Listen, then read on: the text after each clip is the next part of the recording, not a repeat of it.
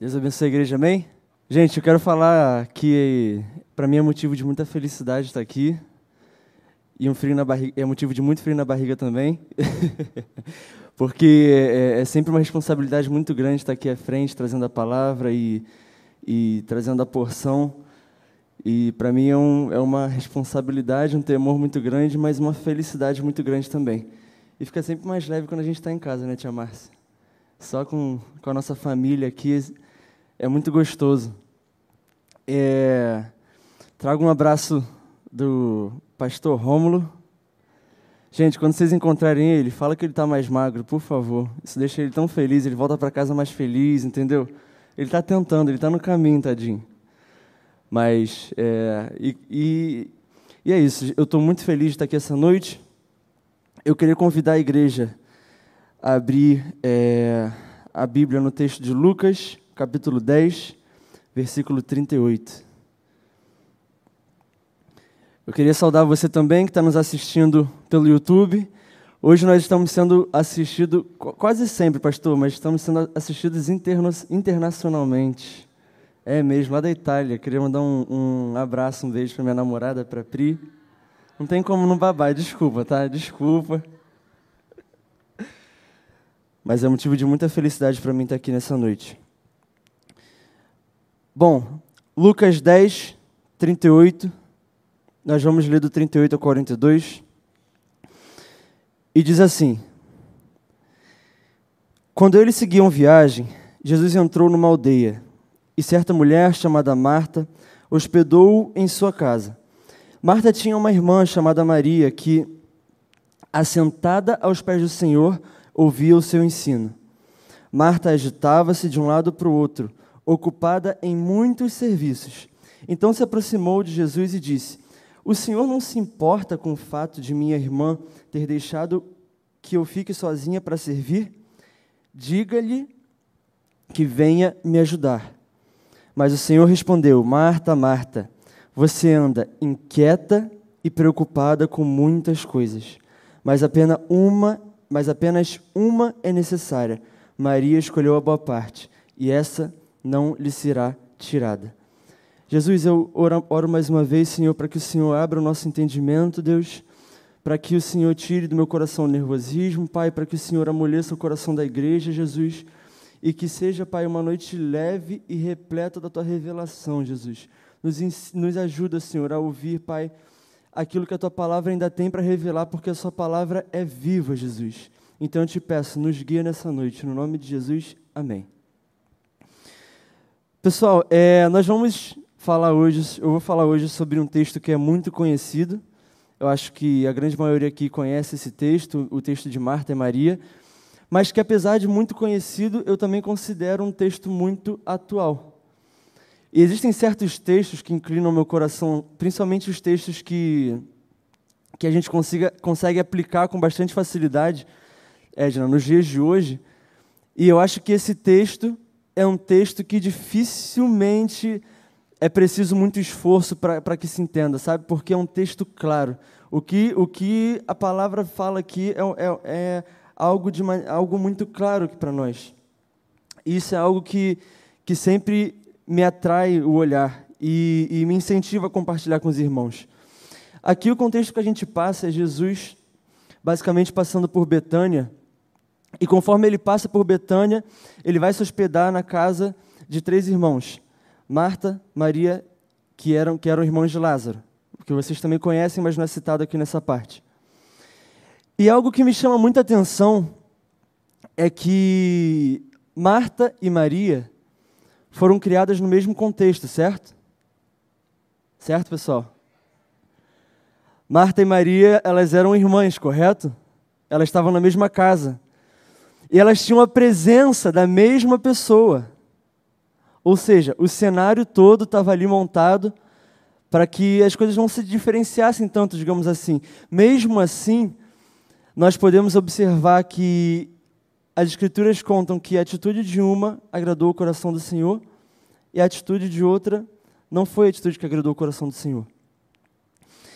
E isso me faz refletir que o texto ensina que existem decisões na nossa vida que, apesar de válidas, apesar de lícitas, não necessariamente agradarão o coração do Senhor. É sobre isso que falaremos hoje. Sobre o contexto em que, durante. Eu quero abrir um parênteses, durante muito tempo, eu questionei esse texto. Eu fiquei assim, gente, como que a Marta, coitada, tão discriminada, a Marta está sendo muito discriminada. Mas eu acho que eu me identifico um pouco com a Marta, entendeu? Porque eu acho que vocês já perceberam que eu faço mil coisas dentro da igreja. E eu ficava, meu Deus, como que a Marta está sendo tão injustiçada? Não é possível. Ela estava ali preparando um café, foi na padaria, buscou o pão. E, e como que, que, tá, que ela está sendo repreendida? E a gente vai falar um pouquinho sobre isso nessa noite. Que as Escrituras falam para a gente que o que importa é onde está o nosso coração. Se eu pudesse dar um título, se eu pudesse é, deixar um pouco mais claro sobre o que falaremos hoje é em dias de Marta, como nós podemos ter um coração de Maria? Certo? Como nós poderemos escolher a boa parte? Bom, e eu sempre gosto de usar um tipo de pensamento que vai um pouco do mais amplo para o mais específico. E como bom filho do pastor Rômulo, eu sempre falo isso, separei alguns tópicos né, para a gente conseguir seguir o raciocínio, não poderia ser diferente. E o primeiro tópico que eu queria abordar quando nós falamos de escolher a boa parte, quando nós falamos de estar no lugar que agrada o Senhor, é deixando de lado as distrações do mundo. No livro de Êxodo, nós podemos observar a história do povo de Israel, em que Deus é, fala claramente para Moisés: vá até Faraó e fale com ele para libertar o meu povo. Porque, e qual era o propósito? Deus deixa muito claro, talvez, é, Raquelzinha, se conseguir colocar, Raquelzinha, se conseguir colocar aí em Êxodo 3, 18. Ou melhor, bota no 5,9, por favor. E ele fala assim: é, liberte o meu povo a fim de oferecer sacrifício ao Senhor, ou para que eles me adorem. Então, o povo tinha sido liberto, ainda não é essa parte, mas o povo tinha sido liberto com uma finalidade, certo? Para que estivessem aos pés do Senhor, rendendo sacrifício a eles e adorando ao Senhor. E qual foi a resposta de Faraó em função disso?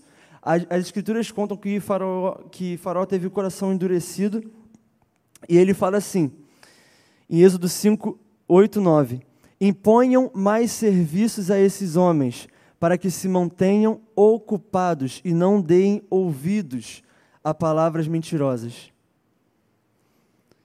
E vocês conseguem entender? Qual é o propósito de Deus nas nossas, das nossas vidas? O propósito de Deus nas nossas vidas é que estejamos perto dele que estejamos buscando Ele, que estejamos com os olhos fixos nele.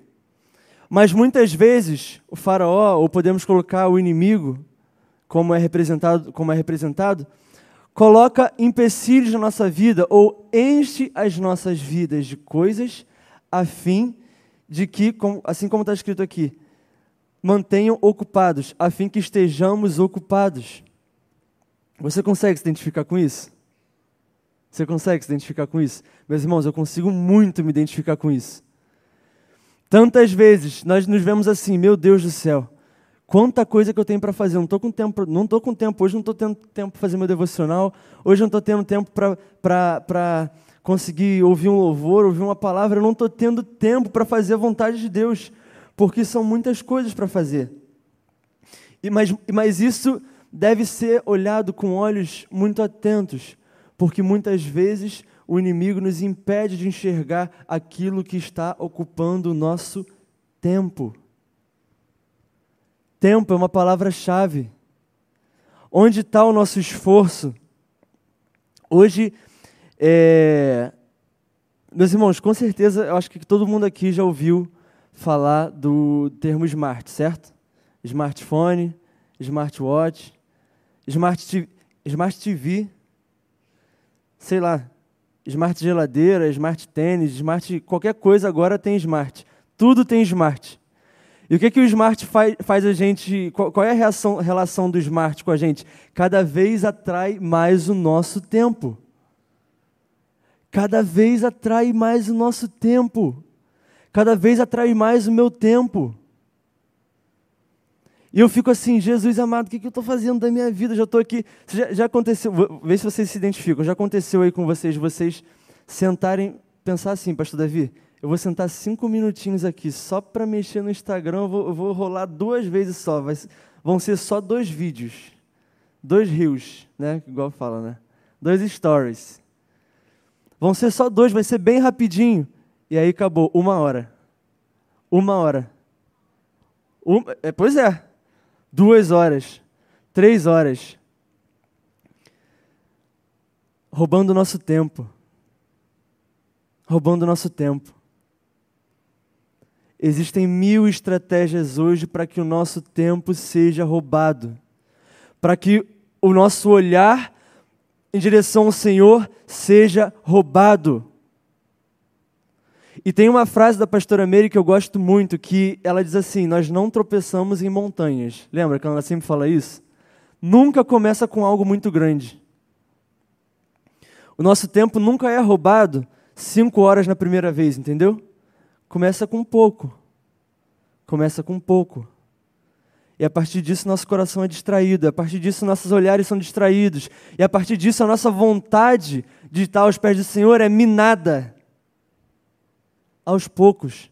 Quantas vezes, eu sempre falo isso para meus amigos, eu, eu tenho, é, eu tenho que ficar muito atento com a questão do celular, né? Porque quando eu estou cansado, pastor, às vezes você finaliza o dia. Comigo é assim, eu finalizo o dia, muitas vezes eu tenho reunião até nove, nove e pouca da noite, a minha cabeça não funciona mais.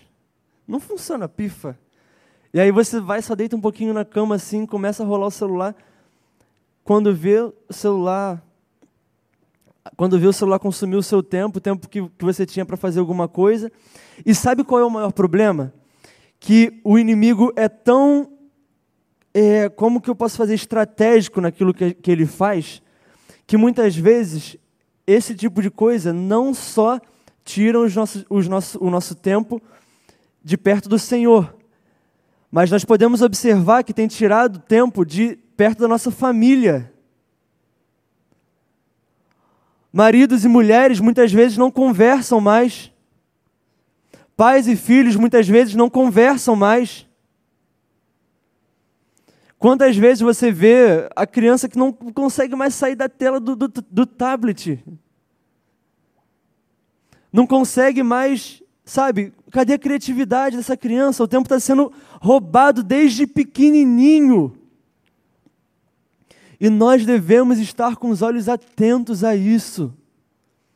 Se nós queremos estar com, com, perto do Senhor, nós não podemos ser deixados levar pelas coisas que o mundo nos oferece, coisas sutis, coisas que não necessariamente são erradas. Eu não vou ser hipócrita, tem muito conteúdo bom. Eu não estou aqui falando para você, jogue seu celular na lata do lixo hoje quando chegar em casa. Gente, não é isso. Tem muita coisa construtiva. Mas a palavra do Senhor também fala, em Gálatas 5,16, que nós precisamos viver pelo Espírito.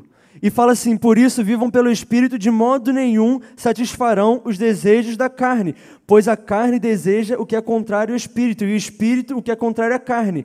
Eles estão em conflito um com o outro, de modo que vocês não fazem o que desejam. Mas se vocês são guiados pelo Espírito, não estão debaixo da lei. A partir do momento que nós olhamos para Cristo e estamos mais perto de, de, Cristo, sim, nós vamos conseguir entrar no Instagram de vez em quando, mas não é isso que vai nos satisfazer. A saudade vai estar plantada no nosso coração e nós vamos estar olhando para Deus. Ok, eu passei um tempinho aqui, mas eu quero o meu devocional, minha prioridade. O meu devocional é o que vai me alimentar hoje. Eu preciso da minha porção diária. Depois as outras coisas vão vir. Não olhar para o mundo. Esse é o primeiro ponto para escolhermos a boa parte. O segundo, meus irmãos, é não seguir as intenções do próprio coração. É muito difícil, né, Débora, a gente não seguir a, a, as intenções do nosso próprio coração? É muito difícil. Sabe por que é difícil? Porque muitas vezes as intenções do nosso coração são intenções legítimas. Muitas vezes o que nós temos como sonho são sonhos legítimos, que até foram colocados por Deus nos nossos corações. O sonho de conseguir um emprego, o um emprego bom, o sonho de estudar, o sonho de conseguir uma família, o sonho de casar, o sonho de conseguir o seu imóvel, o sonho de conseguir o seu empreendimento, o sonho de estar aqui na frente louvando o Senhor, o sonho de liderar algo. São coisas legítimas. São muitas vezes sonhos que o Senhor colocou no nosso coração. Só que aí é, existe uma diferença, e, e, aí eu quero voltar é, para o texto, onde fala, fala da atitude de Marta, no, no versículo 40, que fala: Marta agitava-se de um lado para o outro, ocupada em muitos serviços. Marta o texto não fala, não explicita se Marta perguntou qual era a vontade de Jesus. Marta, e uma é, iniciativa, vamos dizer assim, proativa, e uma iniciativa que era legítima, começou a fazer muitas coisas. Mas não necessariamente era a vontade de Jesus. E, gente, imagina, quão bom é, Marta deveria ser como anfitriã. Eu vou abrir um parênteses aqui, vou contar uma história. Ele tá, se ele não está vendo agora, ele vai ver depois. O Daniel Lauria, sabe o, o, o Dani que tira fotos da gente? Gente, ele é um ótimo anfitrião. Eu imagino hoje, quando eu estava pensando sobre Marta, eu, tava, eu pensei no Daniel, não, no, não na questão da melhor parte, não isso, e sim na questão de ser um bom anfitrião. A gente conhece, é, nós conhecemos pessoas que são, são boas anfitriões, bons anfitriões, anfitriões, essa palavra é difícil, né? Que são bons em receber gente em casa. Nós conhecemos e aos nossos olhos isso é muito bom. Aos nossos olhos isso é muito bom. Eu vou lá na casa do Dani. É assim, gente. Eu chego lá na casa do Dani, pastor Davi, ó, você tem que visitar lá. Ele faz um bolo de milho com goiabada. É milho com goiabada, não é, Fábio? É milho com goiabada. Pensa num negócio gostoso. Aquele bolo dele de milho com goiabada. Aquela goiabada derrete. Misericórdia. Eu fui lá um dia, Aí ele chegou, o que, que você quer? O que, que você quer? Ele é assim, né? Ele é 220. O que, que você quer? Vou fazer um bolo para você. Aí ele foi lá na cozinha, fez um bolo, a gente fica, a gente fica conversando na cozinha dele lá. É... Relacionamento, é um relacionamento gostoso, eu sou padrinho de casamento dele. E a gente fica lá conversando, ele sabe receber. E eu acredito que Marta poderia ser assim, alguém que, que saberia receber. Que aos nossos olhos estava fazendo algo bom. Mas as Escrituras nos ensinam: nós não podemos ser guiados por aquilo que o nosso coração acha bom. Davi, por que, que a gente não pode ser guiado? Porque Marta, eu acredito que Marta, apesar de agitada, estava fazendo algo bom. Vamos voltar aqui. Jesus fala: Marta, Marta, você anda inquieta e preocupada com muitas coisas. Então vamos recapitular? a atitude de Marta teve uma consequência, certo? A agitação, a, como fala aqui, a ocupação, fazendo muitas coisas, teve uma consequência. E qual foi essa consequência? Inquietação, preocupação. Posso botar outras palavras? Ansiedade. falta de paz. A Marta estava fazendo tanta coisa ali com Jesus pertinho dela e não estava tendo paz, fazendo coisas tão legítimas, seguidas pela vontade do coração dela, e mesmo assim ela não estava tendo paz. Ela estava inquieta, ansiosa, talvez até um pouco decepcionada. E eu te pergunto, como tem estado o seu coração? Você tem quanto tempo você tem gastado em certas coisas? Quanto esforço você tem colocado em certas coisas? E qual tem sido o sentimento que você tem tido no seu coração? Tem sido um sentimento de paz? Ou tem sido um sentimento de inquietação, de ansiedade? Às vezes é muito difícil para mim, pastor, porque é, estando à frente é, de algumas coisas, na frente do louvor, por exemplo, é muito fácil ser levado pelo meu coração. Muito fácil. Porque a gente vai, ensaia, aí passa tudo certinho, ou às vezes quando o ensaio não é bom, a gente fica, meu Deus do céu, vai dar errado, meu Deus do céu, isso, aquilo, e nós esquecemos de entregar, e eu esqueço de entregar nas mãos de Deus. Isso que eu estou fazendo aqui não é para mim. Isso que você está fazendo não é para você, o seu emprego não é para você, a sua família não é para você, a minha futura família não é para mim é para a glória de Deus. Você entende isso? É para a glória de Deus. Nós devemos ter o coração posicionado em agradar o Senhor, porque senão muitas coisas que são lícitas para nós, muitas coisas que são boas aos nossos olhos, muitas coisas que foram Deus que nos deu, foi o Senhor que me deu. Senhor, o Senhor me deu o meu emprego e agora eu não consigo estar mais aqui. Coloque isso nas mãos dele. Senhor, eu tô, estou tô agora, meus irmãos, ou, começando a orar no sentido, eu estou tendo muita reunião quinta-feira à noite, né? Que meus chefes não vejam essa live. Mas eu estou começando a orar aqui, seja movida para outro, outro dia, entendeu? Eu quero estar tá aqui. Eu quero estar tá aqui. Sabe, são coisas legítimas, mas que eu tenho que, pouco a pouco, colocar nas mãos do Senhor. O seu, o seu casamento não está bom? Coloque isso nas mãos do Senhor. O seu trabalho não está bom? Coloque isso nas mãos do Senhor. E Ele é poderoso. Ele é bom. Ele é cuidadoso para guiar, para te guiar a tomar as decisões certas. Ei, jovem, ei, adolescente. Não espere chegar lá na frente tomando um monte de decisão errada para colocar as coisas nas mãos do Senhor. Coloque hoje o seu ministério, ore por, ore por ele hoje. A sua carreira, o seu emprego, o Enem, coloque nas mãos dele hoje. Os seus projetos, a sua casa, coloque nas mãos dele hoje. Davi, eu sou muito novo, tenho ainda 15 anos, 16 anos, coloque na mão dele hoje. Os projetos dos seus filhos, comece a apresentar hoje nas mãos do Senhor. Pai, Mãe, sejam sacerdotes na sua casa. Esse é o nosso chamado. Esse é o nosso chamado. Não é seguir o nosso coração, e sim seguir o que está na Escritura. Você entende isso? Dá um amém aí, meu irmão. Seguir o que está na Escritura. É muito fácil nos distrairmos. É muito fácil. E aqui nós vemos uma, uma Marta inquieta, nós vemos uma Marta preocupada, nós vemos uma Marta decepcionada por, por ter se apoiado nas expectativas que ela criou.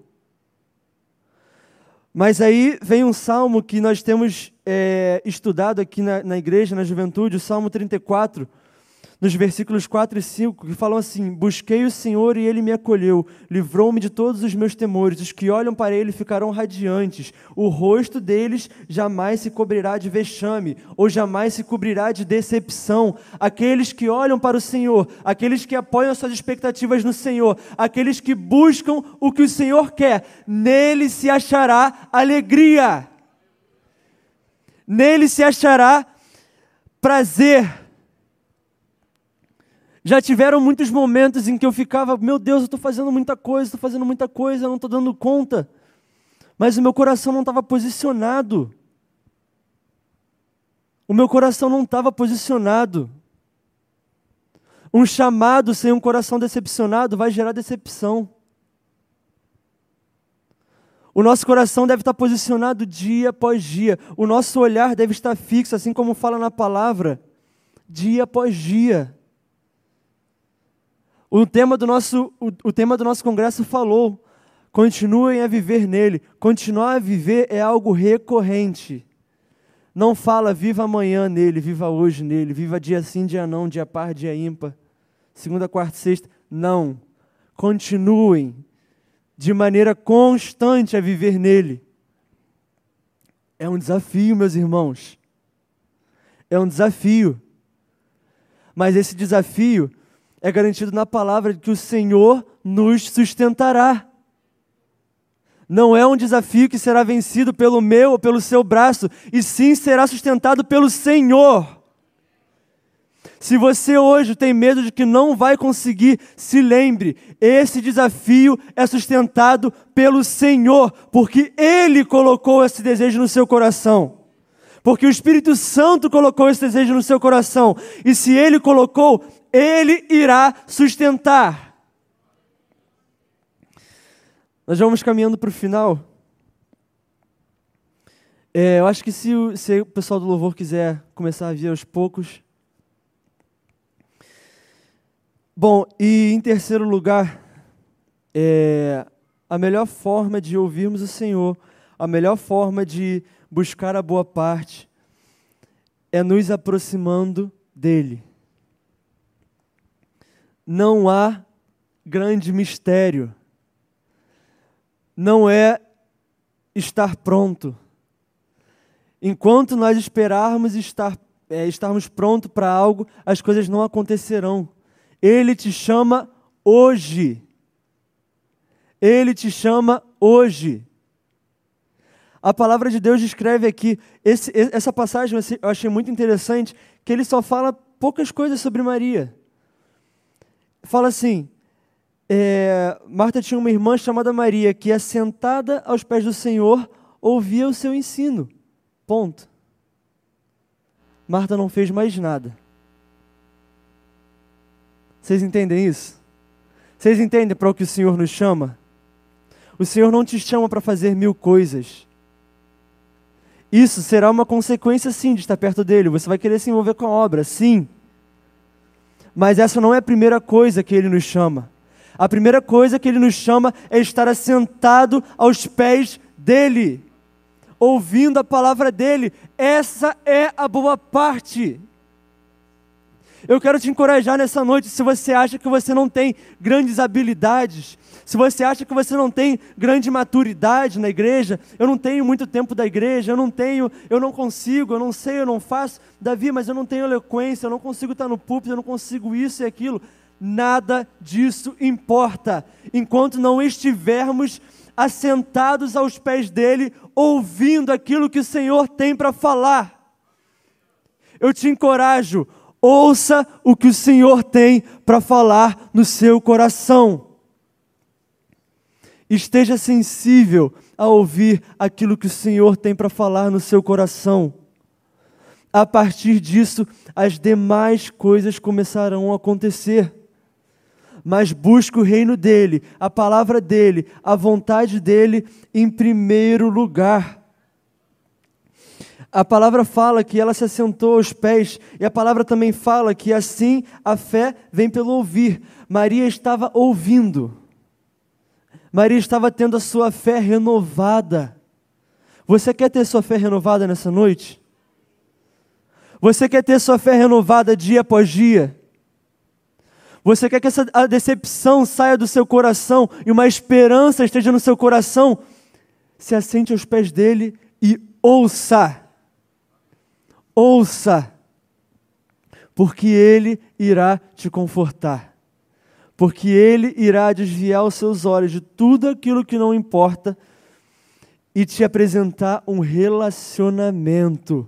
E não há nada melhor do que nos relacionarmos com o Senhor. Não há nada melhor do que sentirmos saudade do Senhor. Não há nada melhor do que pensarmos: Deus, o meu dia não está completo porque eu ainda não falei contigo. Eu quero falar contigo. Não há nada melhor do que reestruturar o seu dia em função de Jesus. O pastor Léo Mariano falou uma frase que eu gostei muito aqui no domingo, pastor. Eu não sei se o senhor lembra, mas ele falou: Deus só mexe na nossa vida quando ele mexe na nossa agenda. Eu amei essa frase. Eu amei essa frase. E foi um beliscãozinho, né? Eu amei essa frase. O Senhor mexeu na sua vida? mas ele não mexeu na sua agenda, então pense: será que ele realmente mexeu na sua vida? Mas se você tem certeza que ele mexeu na sua vida e ainda não reestruturou sua agenda em função dele, faça isso hoje. Há tempo. Faça isso hoje porque ele quer se relacionar com você. Hoje é a noite que o Senhor te chama de volta. a tirar os olhos de tudo aquilo que não importa e falar com Ele. Ele te chama de volta a esquecer tudo aquilo que não importa e se colocar aos pés dele. Ele te chama de volta a tirar todas as preocupações do seu coração. E ele fala: Filho, volta, eu estou aqui, eu quero me relacionar com você. Eu sou a boa parte e nada mais importa. Se chegue aos meus pés, eu colocarei alegria no seu coração. Deus abençoe a igreja.